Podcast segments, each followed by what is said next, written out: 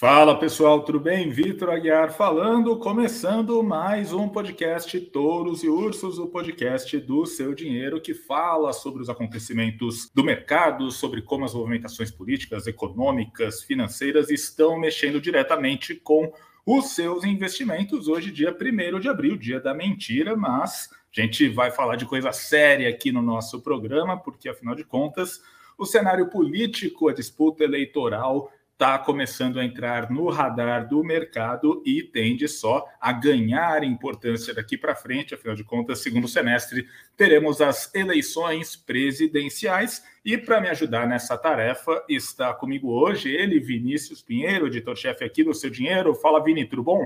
Salve, Vitor, Júlia, pessoal, os ouvintes aí do podcast. Hoje é dia 1 de abril, mas é verdade esse bilhete, Vitor. É verdade, tudo que a gente vai falar aqui é verdade, até o momento que as informações oficiais são desmentidas para serem confirmadas depois, e assim vai, e assim vai, e assim vai. Também conosco hoje, Júlia Vilchen, repórter aqui do ST. Tudo bom, Júlia? Oi, Vitor, tudo bem? Olá, Vini, olá a todos os que estão nos ouvindo. E eu acho que nada mais apropriado do que falar de política, né? No dia da mentira, aí, dois, dois temas que caminham aí tão entrelaçados.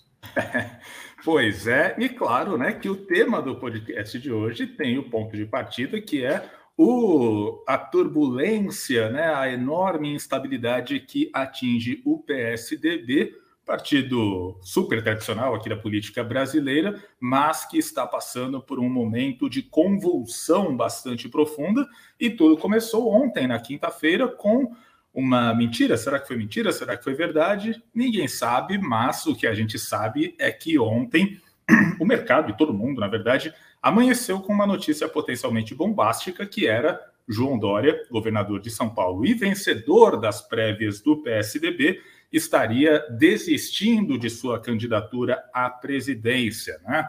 Dando aqui alguns passos atrás, a prévia do PSDB, ela ocorreu entre o João Dória e o Eduardo Leite, governador do Rio Grande do Sul, Dória saiu vencedor, então, a priori, não tinha mais o que ser discutido. Ok, o Dória vai ser o candidato, mas pelo menos até agora as pesquisas eleitorais mostram né, que o Dória, que teoricamente seria aí um dos carros-chefes da chamada terceira via, ele nunca chegou a decolar, ficava ali 2, 3, 4% das intenções de voto, e ao mesmo tempo o Eduardo Leite, né, o nome que foi derrotado, ele sempre era ali citado né, por eventuais lideranças políticas, mesmo nas pesquisas eleitorais colocavam o nome do Eduardo Leite em alguns cenários, ou seja, ele perdeu as prévias, mas ele nunca né, deixou de ser cotado para uma eventual candidatura. Nessa semana, Eduardo Leite renunciou ao governo do Rio Grande do Sul, mas disse que ficaria no PSDB. Isso já deixou todo mundo de, de orelha em pé, né? afinal de contas né? Por que é que ele estaria fazendo isso, né? Fazendo isso só porque sim, né?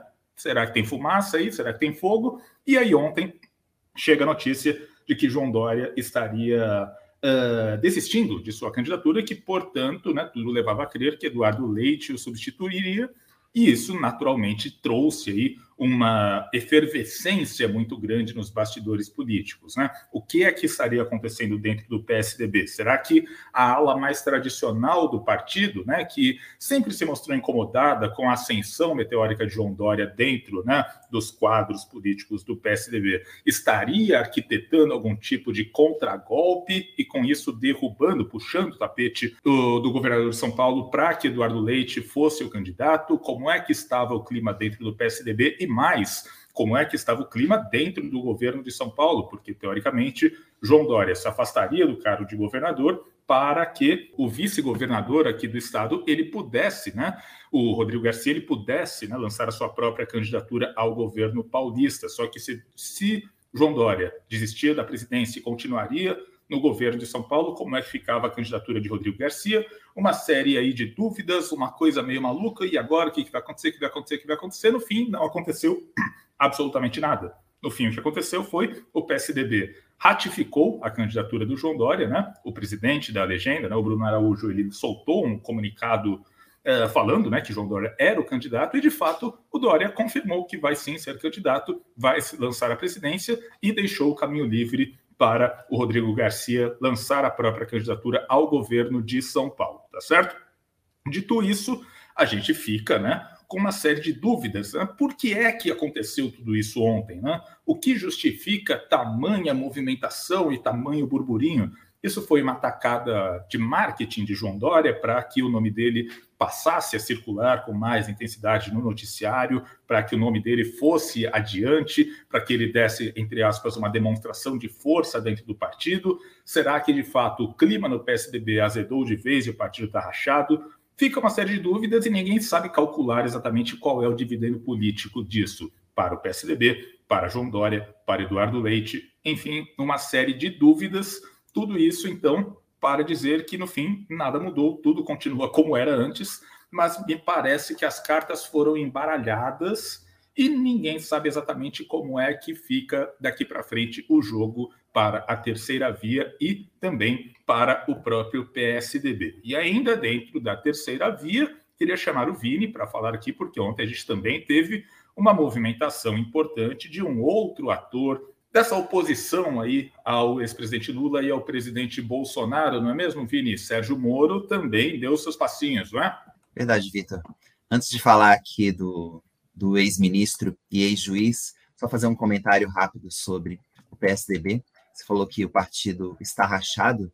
Eu diria que o PSDB é um partido rachado por natureza. Eu não me lembro de alguma oportunidade em que, em que esse partido caminhou unido, talvez ali um pouco nos tempos em que o presidente era o Fernando Henrique Cardoso, mas hoje ele continua ali, talvez seja a única unanimidade no partido, mas ele continua com uma eminência apada e, na minha visão, com cada vez menos influência nas decisões do partido. Mas indo agora aqui, falando um pouco, respondendo a sua questão é, sobre o Moro, é bem interessante o que aconteceu com, com o ex-juiz nesse, nessa, nesse começo de disputa, né, nesse pré-jogo, digamos assim, da campanha eleitoral, quando o Moro anunciou a intenção de disputar a presidência, é, eu entendo que essa foi a grande novidade da disputa para 2022. E quando o nome dele começou a surgir nas pesquisas, apareceu ali na casa dos dois dígitos, então parecia que ele poderia ser o nome a quebrar a polaridade que a gente vinha e vem enxergando entre o ex-presidente Lula e o presidente Jair Bolsonaro. Só que aos poucos a candidatura, a pré-candidatura foi murchando. Primeiro ele foi alvo de ataques ali em relação é, à consultoria na qual ele trabalhou, no período depois que ele saiu do governo Bolsonaro, e depois, principalmente, ele sofreu por tabela diante de alguns aliados que foram abatidos no meio do caminho, em particular ali o pessoal do MBL, né, primeiro o deputado Kim Kataguiri, que participou daquele episódio do podcast do Flow Podcast, lá do, do Monark. Ele acabou sendo coadjuvante da história, porque o Monark foi ali a principal, é, foi o principal alvo, mas tem que lembrar que o, que o deputado também defendeu ali naquele momento, ainda que de forma menos explícita, a criação ou a existência de um partido nazista no Brasil. E por fim, eu acho que o, o principal baque ali que o que a pré-candidatura do Moro sofreu nessa questão dos aliados foi o caso do Arthur Duval, Mamãe Falei, que acabou falando demais ali, né, com gravações sexistas em relação às ucranianas, enfim, esses áudios são bem conhecidos. Ele acabou saindo do partido, acabou saindo do Podemos e foi para o União Brasil, que inclusive é o partido para o qual o ex-juiz Sérgio Moro está migrando também. Está saindo do Podemos, né, anunciou é, ontem que vai sair do Podemos para é, ingressar no União Brasil. É, mas diante do que aconteceu com os tucanos ontem, ele nem sequer conseguiu atrair os holofotes para essa mudança de partido, ou seja, realmente não está sendo um bom momento aí para a pré-candidatura do Sérgio Moro. Bom, mas com, aí, com essa mudança para o União Brasil, é, ele acaba perdendo a legenda para se candidatar à presidência. Né? Uma das condições ali para essa mudança para a União Brasil foi de que ele abrisse mão, pelo menos temporariamente, da pré-candidatura.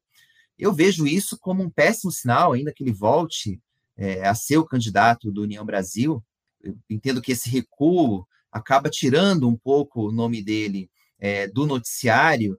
E estou bem curioso, Vitor, para saber como vão ficar as próximas pesquisas sem o nome do Sérgio Moro. O que, que vocês acham? O que, que você acha, Julia Viltin? É, Vini, é, essa desistência, ao menos que momentânea, né, da corrida presidencial aí por parte do ex-ministro Sérgio Moro é, deixa aí um, um, certo vácuo na chamada terceira via, né? Ao mesmo tempo que afunila também aí o, o, os nomes, né? Então, o que acontece? Os aliados aí do tanto do, do presidente do ex-presidente Lula quanto do atual presidente Jair Bolsonaro, eles acreditam aí que essa movimentação é, que teve nessa semana, né, com a saída é, do Sérgio Moro da corrida presidencial e esse vai e vem aí do João Dória, é, acabam aumentando aí a questão da polarização entre os dois principais candidatos, né, que, que é uma coisa ruim para a terceira via e não positiva, né, é, e no caso, os aliados do presidente Jair Bolsonaro acham que os votos que iriam é, para o ex-juiz, na verdade, vão migrar em, em peso para o atual presidente, né? Então, que aqueles que votariam em Sérgio Moro, pelo menos a sua maioria, deve agora, é, com ele fora da disputa, é, votar aí no Bolsonaro, né? E não, não tanto migrar aí é, para o seu arquirrival, o ex-presidente Lula.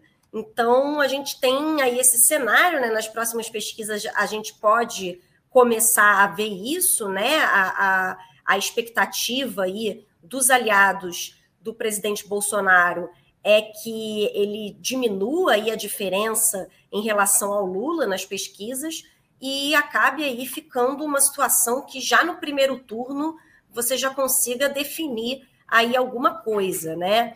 Mas os apoiadores da terceira via, né, aqueles nomes que apoiam aí um candidato de terceira via ou que tem essa esperança, acham, por outro lado, que a saída de Sérgio Moro aí, que tem uma grande rejeição também, né, é, da corrida presidencial, facilita aí a questão da unificação em torno de um nome único, né, em torno de, de um único candidato aí de terceira via. Enfim, agora são menos candidatos na, na, disputa para serem candidatos da terceira via, né? Com, com, esse afunilamento aí das candidaturas. E hoje a gente não tem só o Dória, né, como, como possível candidato da, dessa, dessa, da chamada terceira via. A gente também tem é, o Ciro Gomes, né, é, do PDT, a gente já, já foram levantados também outros nomes, como da senadora Simone Tebet, do, do MDB, né, que já aparece nas pesquisas, o deputado federal André Janones, do Avante, e, claro, né, como vocês mesmos já mencionaram, do agora ex-governador do Rio Grande do Sul, Eduardo Leite, né? Enfim, o Leite ele já renunciou ao governo gaúcho, né? Se colocando aí à disposição das eleições para concorrer a alguma coisa, né? É, se apresentando de certa forma como uma alternativa para essa candidatura única é, da terceira via, mas ele descartou a possibilidade de sair do PSDB e, e não deixou claro que seria candidato no, do PSDB no lugar do João Dória, né? Só que também foi levantada a possibilidade de ele migrar para o PSD, né, e concorrer à presidência e correndo por fora, né? É, mesmo ele tendo perdido aí as prévias do PSDB, mas ele também recusou esse convite de ir para é, esse convite para ir para o PSD, né? Enfim, ele resolveu ficar onde está e ele ainda é visto aí como um nome né, com uma certa esperança até do mercado, porque o João Dória também é um candidato com é, bastante rejeição e o Leite não tem essa rejeição toda que o Dória tem, então ele poderia ser uma possibilidade aí com mais é, possibilidade. É, ele teria mais possibilidade de furar essa bolha, aí do bolsonarismo e do lulismo, né? Só que a gente tem a questão também, né, que, enfim, segundo o presidente aí do PSDB, o Bruno Araújo, tanto o PSDB quanto o MDB e o União Brasil, que são os partidos do Dória, da Simone Tebet e do Sérgio Moro agora, né, respectivamente, eles já acertaram que vão se unir em torno de uma candidatura única, né, e devem anunciar esse candidato em junho, que a princípio é o João Dória, mas pelo andar da carruagem aí, até lá, tem, tem outros nomes no par e até lá as coisas podem mudar. E a gente sabe também que o PSD é, gostaria de lançar um candidato e não participa aí das conversas com esses outros três partidos que já se acertaram aí para se unificar, né? Em relação à percepção do mercado, né, que eu acho que é uma coisa que a gente precisa comentar aqui nesse programa, né? O mercado ele gosta bastante da ideia de uma terceira via, bem mais até do que de uma reeleição do Bolsonaro ou um retorno do ex-presidente Lula, né? E tanto Dória quanto Leite, quanto a Simone Tebet são nomes que seriam bem recebidos aí é, pela Faria Lima e, e, lá no Leblon, que são os centros aí do mercado financeiro no Brasil. Só o Ciro Gomes, né, que é um nome bastante rejeitado aí no mercado financeiro, mas os outros nomes de terceira via ainda são bem cotados. A gente não viu aí uma reação dos mercados a essa movimentação que a gente teve aí relacionada a Sérgio Moro e João Dória essa semana, é, mas isso talvez seja um pouco porque as eleições ainda estão distantes e a gente tem muita coisa acontecendo no mundo para o mercado processar. Mas no segundo semestre não deve ficar assim, a gente deve começar a ver o mercado financeiro se voltando mais para a questão da corrida eleitoral, Vini. É só fazer um, um adendo aqui na questão da reação do, do mercado, né? Porque a gente viu que, por exemplo, né, ontem que estourou toda aí essa turbulência no, no PSDB, né? E aí o Dória vai desistir, vai ser o leite, como é que vai ficar, o Moro vai sair, etc, etc, etc. O que, que a gente viu em termos de reação do mercado? Na verdade, a gente viu muito pouco, como a própria Júlia acabou de falar, né? porque, de fato, né, o noticiário geopolítico e o noticiário econômico, eles estão muito intensos e eles estão abrindo oportunidades agora no curtíssimo prazo. Né? E a eleição, ela, ok, é esse ano, né, é no segundo semestre, está perto, mas ainda assim a percepção do mercado é que, de fato, né, a guerra, a questão de juros no exterior e juros no Brasil, isso tudo está abrindo oportunidades em diversas classes de ativo e, portanto, tem coisas a serem capturadas. Tanto é que quando a gente olha para o Ibovespa, por exemplo, Ibovespa está super bem, acima dos 120 mil pontos. A gente olha para o dólar, dólar está tranquilíssimo ali abaixo de 4,80, né? Portanto, dá para ver que os ativos domésticos eles estão num bom momento e toda essa turbulência na terceira via não trouxe, ela não se refletiu num ganho adicional ou numa perda. Né? A gente viu que o mercado se manteve mais ou menos igual, porque de fato todo mundo ainda está observando para ver como é que isso vai se desenrolar daqui para frente, né? Como é que vai ficar a questão da terceira via e sem dúvida nenhuma o mercado ele aposta as suas fichas ou talvez aposte a sua esperança, dependendo de como você enxerga a situação, de que uma terceira via forte pode vir a emergir. Quem vai ser esse nome? João Dória, Simone Tebet, eventualmente Eduardo Leite, Ninguém sabe ainda, ninguém sabe como as coisas vão correr, mas pelo menos no curtíssimo prazo dá para ver que o Ibovespa está mais preocupado com commodities, com guerra, com juros lá fora, do que com o desenrolar político aqui da terceira via. Agora, vou fazer aqui a pergunta difícil para o Vini. Né? Vini, dito tudo isso que a gente discutiu, né? terceira via, essas movimentações todas, fato é que quando a gente olha para as pesquisas, Lula e Bolsonaro estão disparados na frente, Ciro vem atrás ali, mas né, não parece oferecer ali grande potencial de crescimento. E aí, tem alguma chance de algum desses candidatos furarem né, essa questão Lula de um lado, Bolsonaro do outro? Como é que você vê a dinâmica política? As perguntas difíceis ficam sempre para mim, né? Já reparei que você me, você me marca aí, né? É, Vitor, não dá para a gente decretar a morte da terceira via. Nas na política, as coisas acontecem muito rapidamente. E a gente pode citar como exemplo a própria eleição do presidente Jair Bolsonaro em 2018. Ele vinha ali, não era o principal favorito antes do começo da disputa, mas, por outro lado, ele já tinha algo que a terceira via não tem hoje, que é uma base consolidada de eleitores.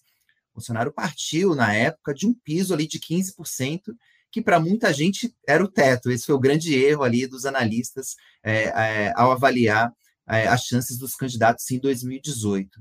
Então, eu acredito que se nenhum candidato dessa dita terceira via não chegar perto ali dos 10% ou 15%, é, em junho ou julho, quando for definido esse candidato, talvez único, eu vejo poucas chances da gente sair dessa polarização entre Lula e Bolsonaro.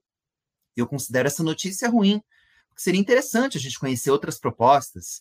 E uma eleição em dois turnos, inclusive, devia servir para isso. Né? Você vota no candidato com o qual você mais se identifica no primeiro turno, e se ele não passar, aí sim, você vai no menos pior.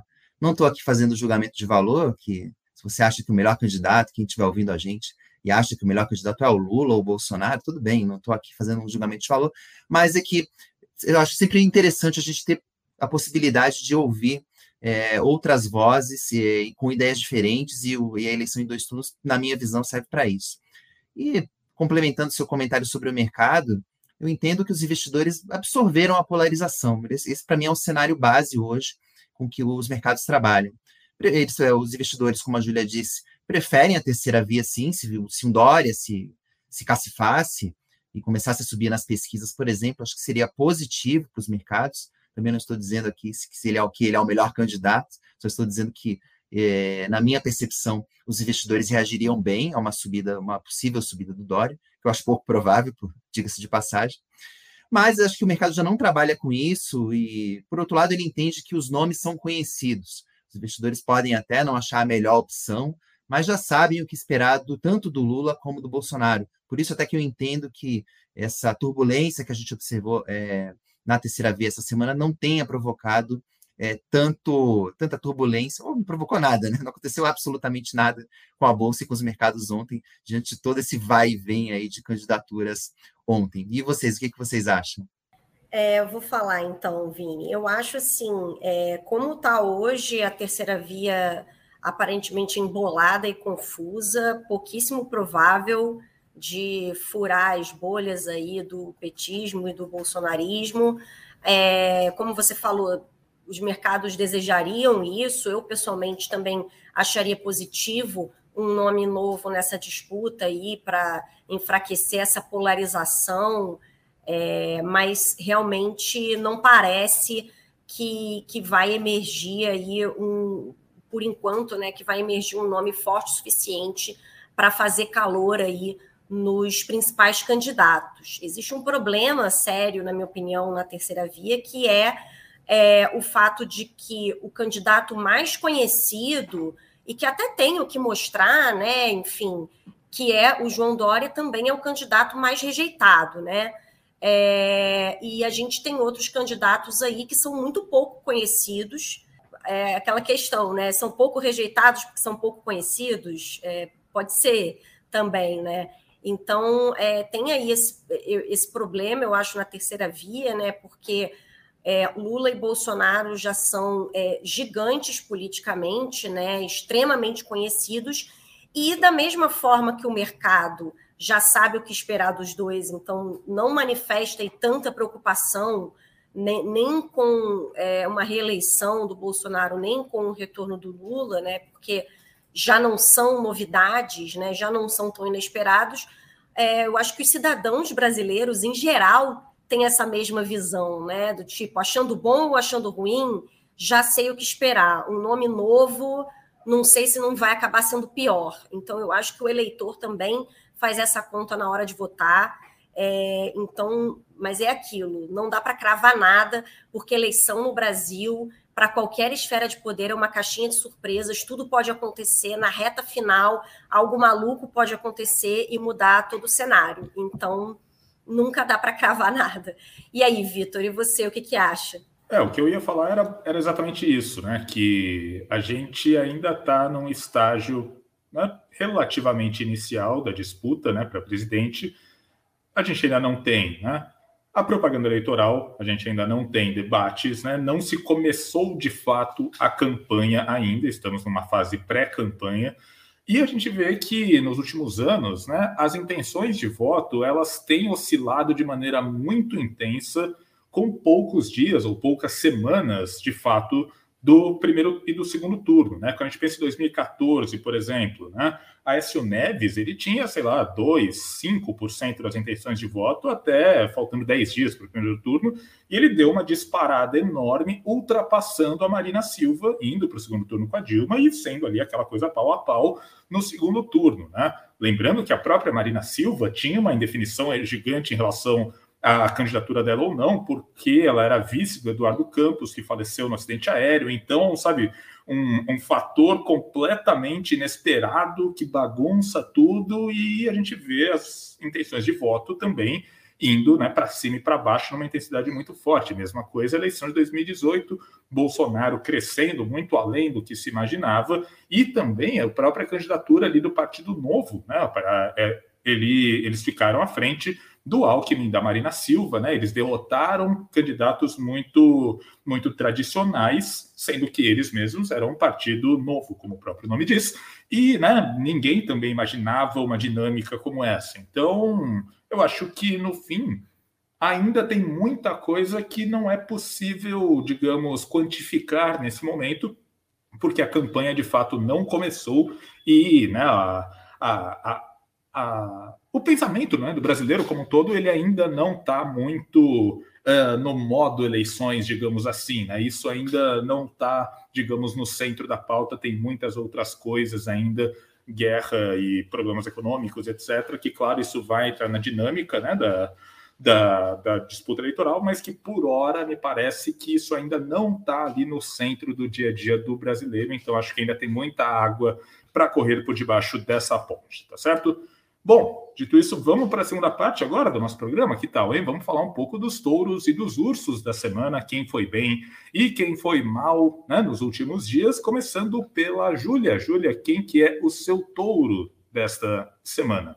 Eu vou, Vitor, puxar aqui um pouco a brasa para minha sardinha, porque é, ontem, dia 31 de março, publiquei, né, como já é nossa tradição no seu dinheiro, publiquei a matéria aí do dos melhores e piores investimentos do mês, né? E eu queria destacar, a gente já esperava, né, que a bolsa fosse novamente ficar entre, entre os melhores investimentos do mês, né? A gente tem falado até aqui bastante no nosso podcast sobre né, os fatores que vêm beneficiando a bolsa brasileira e tudo mais, mas eu queria falar sobre o outro, a outra classe de ativos que ocupou aí o pódio do mês de março, em termos de valorização, que foram os títulos públicos atrelados à inflação, Tesouro IPCA, ou NTNBs para os íntimos, né? E que é, principalmente os de longo prazo, que são os mais voláteis aí, que são os que costumam é, ganhar mais nos bons momentos e também perder mais nos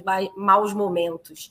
E, e, eles ficaram aí no, entre os melhores investimentos do mês, né? O, entre os ativos, entre os títulos específicos atualmente negociados no Tesouro Direto, o Tesouro IPCA 2045 teve a maior rentabilidade de março aí, é, valorizou 6,78%, e o Tesouro IPCA 2035 teve a terceira maior valorização, depois apenas do Ibovespa, é, com uma alta aí de 4,58%, né?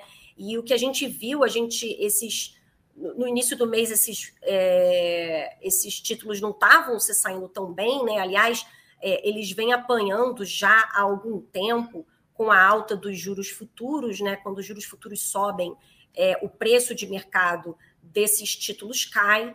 É, e a alta recente dos juros futuros vinha sacrificando bastante aí é, o desempenho né, no mercado, a preço de mercado desses papéis. Mas, enfim, em março a gente viu aí um alívio forte na reta final do mês aí nas cotações do, do, do, perdão do petróleo, né? A gente viu aí medidas dos Estados Unidos para aumentar a oferta de petróleo, então o, o, o, barril do Brent que chegou a bater os 120 dólares no pior momento do mês, né, no momento aí de maior pressão dos preços, voltou lá para a faixa de 100 dólares o barril, e isso tirou aí bastante pressão de preços aí, de perspectivas de inflação, o que por consequência também tira aí bastante pressão dos juros futuros. A gente viu também o presidente do Banco Central Brasileiro, Roberto Campos Neto, é, afirmar mais de uma vez que só deve ter mais uma alta na taxa Selic, né, uma alta de um ponto percentual, que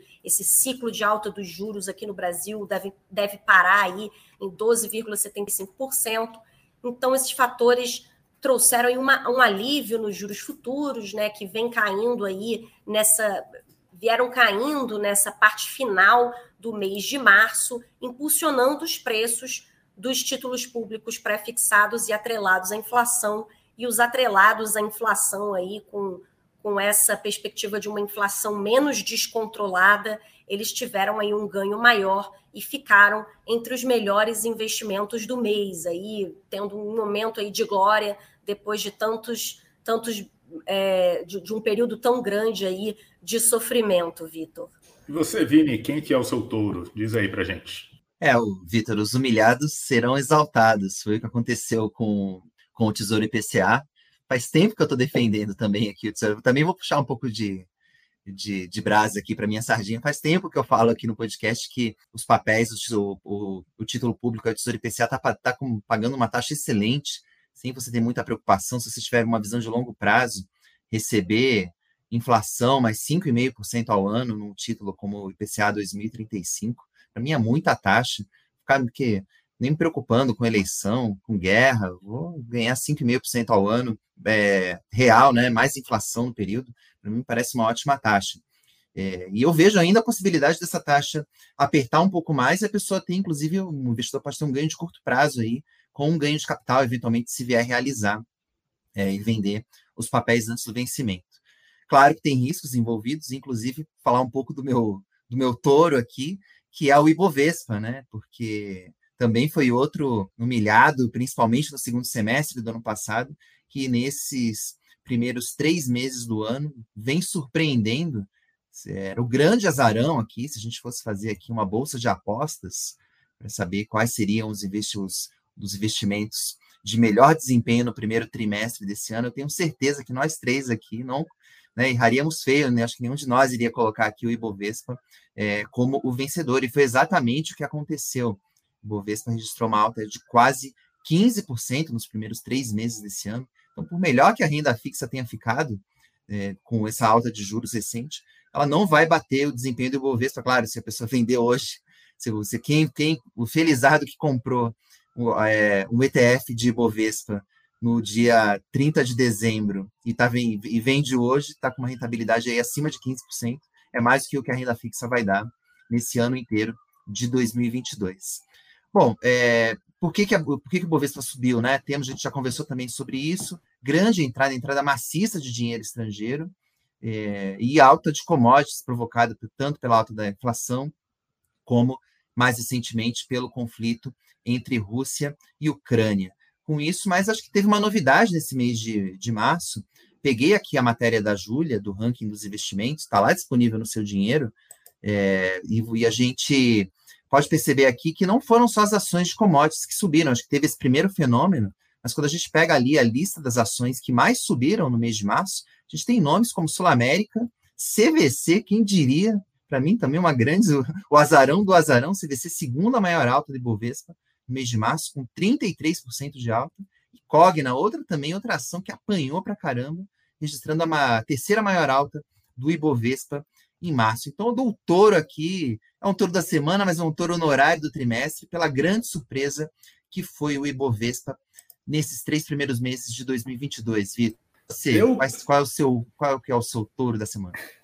Eu, para o meu touro da semana, eu escolhi a Apple, mas não porque a Apple lançou aí um iPhone novo, não porque, enfim, né, ela está com algum lançamento aí mirabolante, ou porque ela fez algum anúncio mágico e porque ela está valendo 500 trilhões de dólares, não, nada disso. Eu escolhi a Apple pelo fato de que o filme vencedor do Oscar 2022, No Ritmo do Coração, não vi o filme, não sei se o filme é bom, se ele merece ou se ele não merece, não estou entrando nesse mérito, mas esse é um filme independente que foi teve os direitos adquiridos pela Apple e ele veio a vencer o Oscar, portanto, ele é o primeiro filme de serviços de streaming que vence o Oscar de melhor filme. Então, esse, essa honraria coube à Apple e não a Netflix. A Netflix, que é né, o grande player desse setor, né, que investe pesadamente na produção de filmes exclusivos com atores renomados, que disputou o Oscar de melhor filme por diversas edições, algumas era favorito e saiu derrotado.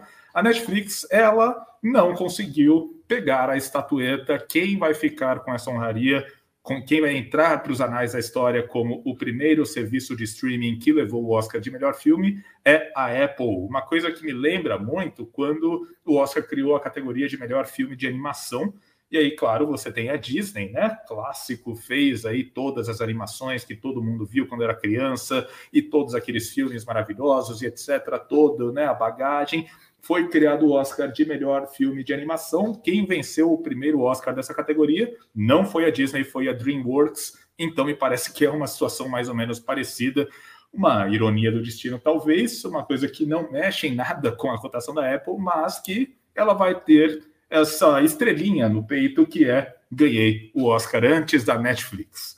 Dito isso, vamos para os ursos da semana. Júlia, com você, quem que é o seu urso? O meu urso, Vitor, é, ainda no tema de melhores e piores investimentos do mês, ou até do trimestre, né, como bem mencionou o Vini, né, queria mencionar que não vou falar do dólar, porque o dólar a gente já falou aqui bastante, né, do, do alívio do dólar aí nesse início de ano, é, do quanto o real se fortaleceu ante a moeda americana. Eu vou destacar aqui os ativos dolarizados, né, porque porque por eles serem dolarizados, eles também estão apanhando, vamos dizer assim, né? estão vendo uma desvalorização é, em reais e, de, de fato, eles, eles têm ficado ali no, no fim do ranking dos investimentos, têm ficado aí é, entre os piores desempenhos, mas quando a gente vai analisar o desempenho deles em dólares,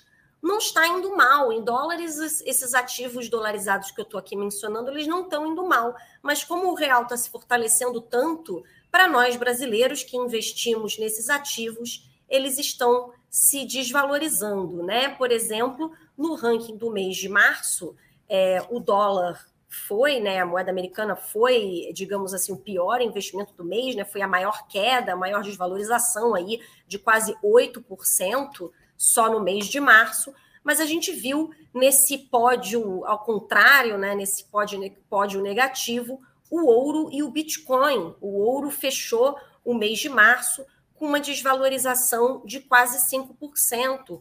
Mas quando a gente olha lá fora, na verdade, o ouro em dólares ele andou de lado né, no, no mês de março. Essa queda aí se deveu muito é, ao fato de ele ser cotado em dólares, né? E o Bitcoin também. O Bitcoin teve uma queda aí em reais de pouco mais de 3%, mas teve uma alta né, em dólares durante o mês de março. Né? Então, o que a gente está vendo é que nós brasileiros aqui estamos, que, que, que temos posi posições nesses investimentos dolarizados, é, tamo, estamos tendo perdas né, nesses investimentos pela força do real, né, pela, pela valorização da nossa moeda. O próprio dólar, ante as moedas fortes, outras moedas fortes, teve uma pequena valorização no mês de março, mas ante o real teve aí essa desvalorização. Então estamos pagando o preço aí da força do real nesse início de ano, Vitor.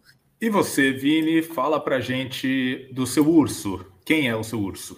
Vitor, eu até queria ter falado antes da Júlia, porque eu já queria pegar o embalo aqui que você estava falando da Apple já para dar um, já para te contradizer. Não, não, não, discordo de você. Acho que você escolheu bem o seu touro da semana é, pela Apple por ter vencido seu, seu primeiro serviço de streaming a levar uma estatueta de melhor filme para casa.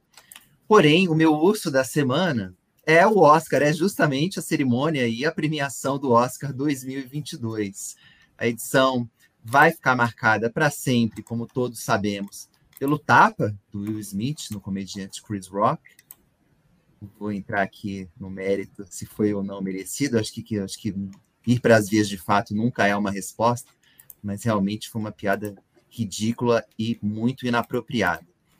Mas essa polêmica acabou deixando, né, o que eu quero falar, é que essa polêmica acabou deixando de lado a escolha dos prêmios, que, na minha opinião, foi muito ruim. E o que sintetiza o, a péssima cerimônia que foi essa de 2022 do Oscar foi a escolha do melhor filme, que foi Coda, né, no Ritmo do Coração, que é uma refilmagem, né? Para mim já degrada muito o melhor filme do ano ser uma refilmagem de um filme francês, que é a Família Bélier. É um filme bonitinho, vale a pena assistir, mas, enfim, a se julgar que, ainda que a versão norte-americana seja melhor, eu entendo que não era e não tinha condições ali de vencer o Oscar. Para mim, havia opções melhores entre os filmes que estavam disputando, e até alguns ficaram de fora da categoria de melhor filme, poderiam ter sido pelo menos indicados. A Júlia vai concordar comigo, né? Tic Tic Boom foi um que a gente gostou bastante, mas que não foi indicado ao Oscar de melhor filme, só foi ali para melhor ator e edição, que perdeu também injustamente, diga-se de passagem. Bom, então isso significa que foi bom para a Apple ter ganho, ter ganho Oscar, mas achei ruim é, para a academia como um todo. E acho que um outro fator dessa incoerência da academia nessa premiação foi a escolha da Jane Campion como é, melhor, vencedora do Oscar de melhor direção, com o Ataque dos Cães. Por, por que eu, eu penso isso? Porque foi o único Oscar que o filme ganhou. Então você está querendo me dizer que o filme que foi melhor dirigido no ano não mereceu nenhum outro prêmio? Ou o Ataque dos Cães foi injustiçado e deveria ter ganho outros, outras premiações, talvez de melhor filme, ou, enfim, de, ele foi indicado para outras categorias, edição, melhor ator, é, melhor ator coadjuvante, enfim, acabou não levando nenhum, melhor atriz coadjuvante, acabou não levando nenhum.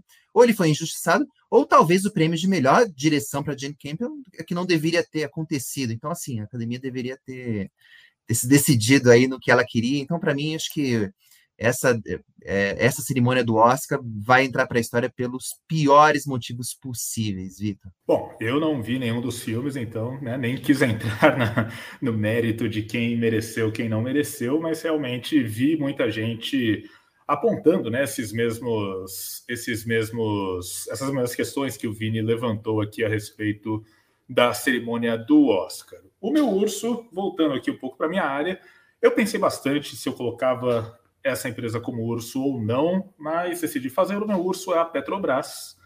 Petrobras, como todo mundo sabe, né, acabou de passar por uma troca no comando, né, o Silvio Luna, ele foi demitido do cargo em meio lá ao aumento no preço dos combustíveis por causa né, da explosão nos preços das commodities, no preço do petróleo. Isso pegou muito mal aqui junto à população. Né? Esse é um tema que é muito caro ao presidente Jair Bolsonaro, né? essa questão dos combustíveis e o dividendo político que isso pode trazer para a disputa presidencial.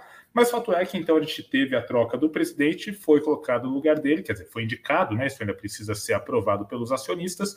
Foi indicado Adriano Pires, um velho conhecido do setor de energia, do setor de óleo e gás, e que é um executivo que ninguém questiona aí os predicados técnicos dele, tem aí uma ampla experiência nesse setor, né? Ele atua como consultor e ele é de fato uma pessoa que é amplamente respeitada, amplamente respaldada e, portanto, não é, digamos, sabe, aquela indicação com viés político, né? Não colocou lá alguém porque isso vai trazer aí um apoio junto ao partido X, partido Y, não, uma indicação técnica, né? A julgar pelo currículo do Adriano Pires. Só que qual que é a questão?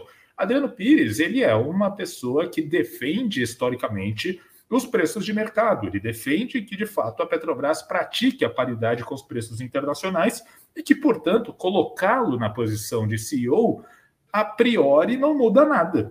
Ele sempre defendeu que tem que ser do jeito que estava sendo feito. Portanto, por que trocar o presidente da Petrobras? Não é mesmo? Por que colocar alguém que vá uh, pelo menos imagina-se que vá manter tudo como está. Né? Que sentido faz essa troca? Né? Claro, uh, no que diz respeito ao mercado, o mercado agradece, ótimo, tem alguém aqui que está amplamente qualificado e que defende a precificação de acordo aí com os preços internacionais. Portanto, é o que o mercado esperava. Só que, é claro, uma troca de CEO, a terceira troca ao longo do governo Bolsonaro, isso traz turbulência, isso traz ruído, isso mantém as incertezas quanto a uma atuação do governo, uma interferência na gestão da Petrobras pode vir a acontecer ao longo do ano caso o preço do petróleo continue subindo muito forte. Né? Então, fica ainda uma nuvem de dúvida e essa nuvem não se dissipa e talvez ela só aumente. Né? Por quê? Que sentido fez essa troca, não é mesmo?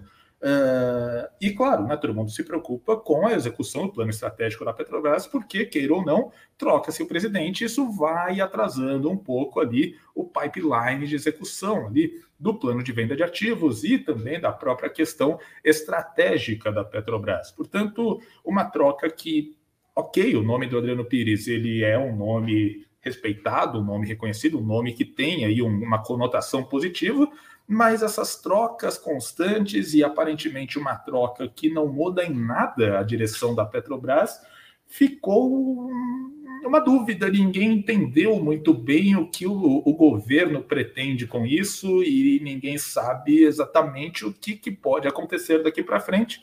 Portanto, por causa né, dessas inúmeras questões que persistem, eu coloco a Petrobras como o meu urso, certo? Bom, com isso a gente chega ao ponto final do podcast Touros e Ursos desta semana. Lembrando né, que o podcast Touros e Ursos ele sobe aqui no Spotify, nas plataformas, aí, nos tocadores de podcast a cada 15 dias. Né? A gente está fazendo um revezamento. Tem uma semana o Touros e Ursos, uma semana o Papo Cripto. E se você, por acaso, não segue o seu dinheiro ainda no Spotify e nas demais redes sociais, Segue lá, gente, porque toda semana tem conteúdo novo no Spotify, nos tocadores e nas outras redes sociais tem conteúdo novo diariamente para você, tá certo?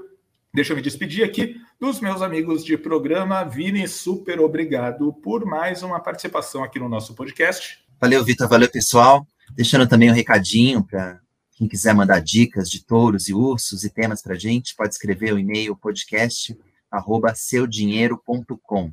Abraço. Valeu e também do. É, me despeço aqui da Júlia Vilchen. Júlia, super obrigado novamente por estar conosco. Obrigada, Vitor. Obrigada, Vini. Um abraço para todo mundo aí que nos acompanhou. Valeu, gente. Muito obrigado pela audiência. E daqui 15 dias a gente está de volta com mais uma edição do podcast Touros e Ursos, tá certo? Obrigado, um abraço e até a próxima.